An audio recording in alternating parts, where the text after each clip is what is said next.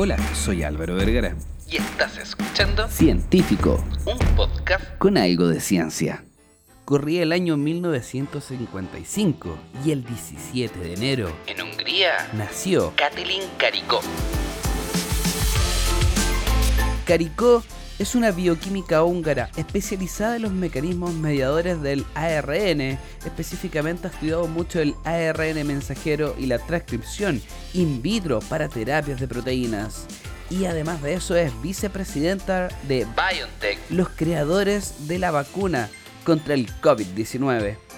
Caricó creció en la ciudad húngara de Kishus Salas, O algo así. Es algo difícil poder pronunciar estos nombres con tan pocas vocales. Pero lo importante es que después de obtener su doctorado en la Universidad de Seger, Caricó continuó sus investigaciones y sus estudios postdoctorales en el Instituto de Bioquímica del Centro de Investigaciones Biológicas de la Academia de Ciencias de Hungría.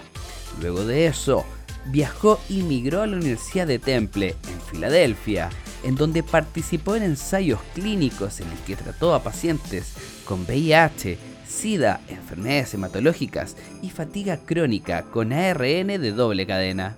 Pero la historia que te quiero contar de Caricó pareciera partir o ser el punto culmine de toda la historia en el año 1990. mientras era profesora de la Universidad de Pensilvania, en donde presentó su primera solicitud de subvención para un proyecto que trataba de establecer una terapia genética basada en el ARN mensajero. Pero en el año 2012, Caricó, junto Al inmunólogo de la Universidad de Pensilvania. llamado Drew Weissman recibieron una patente para el uso de varios nucleócidos modificados para reducir la respuesta inmune antiviral al ARN mensajero. En ese momento comenzó Toda la revolución.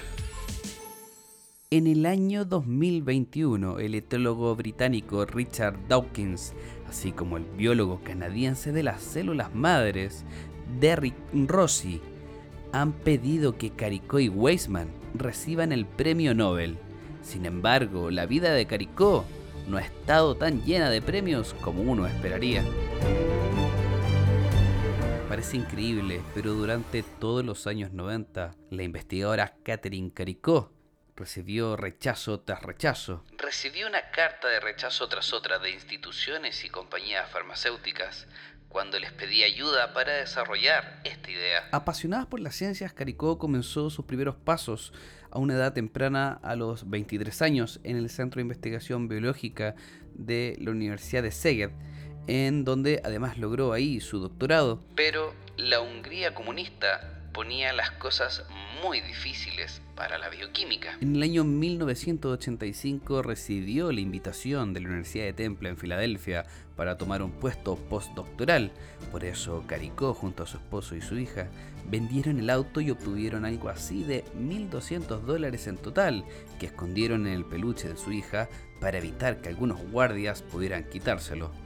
Luego de eso declaró, Iba a ser un viaje de ida y no conocíamos a nadie. En Temple continuó su investigación y luego en la Facultad de Medicina de la Universidad de Pensilvania, el biólogo molecular Pierre Moulin y colegas en Francia utilizaron por primera vez la técnica del ARN encapsulado en el liposoma para vacunar ratones contra la influenza, lo que se publicó en el año 1993. A principios de la década de 1990 mi plan era usar el ARN mensajero que codifica las proteínas terapéuticas para tratar enfermedades en lugar de vacunar. Solicitó subvención tras subvención, pero siguió recibiendo rechazos.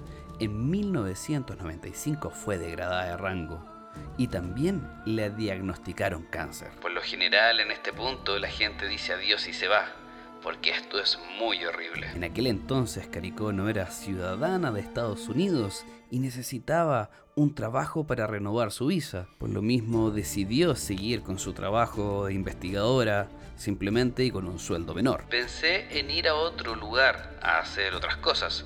También pensé que tal vez no era lo suficientemente buena y ni siquiera lo suficientemente inteligente. Pero la bioquímica estaba empeñada en seguir adelante con su investigación y en el año 1997 un encuentro fortuito frente a una fotocopiadora le cambió la vida.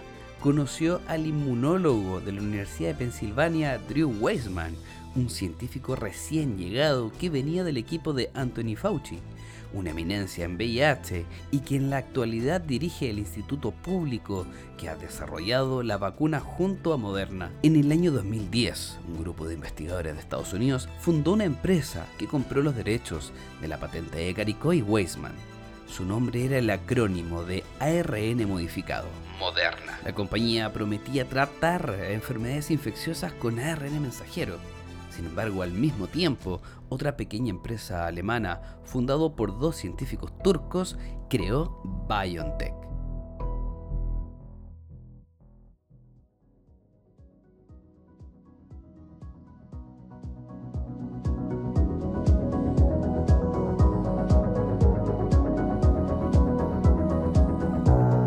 Manos a la obra, Caricó y Weissman se pusieron fuertemente a trabajar y lograron colocar el ARN mensajero modificado en una nanopartícula lipídica, un recubrimiento que evita que se degrade demasiado rápido y facilita su entrada a la célula.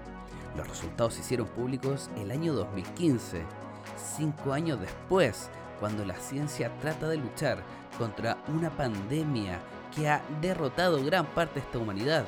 Esta técnica pareciera ser el pilar fundamental de las vacunas y la solución que nos van a salvar a todos. Se utilizaron ARN modificado con nucleócidos para crear las vacunas de ARN mensajero anti-SARS-CoV-2, también la BNT 162B2 de BioNTech Pfizer y la ARN 1273 de Moderna junto al Instituto Nacional de Salud de Estados Unidos. Luego de eso, Caricó dijo a diferentes medios de prensa.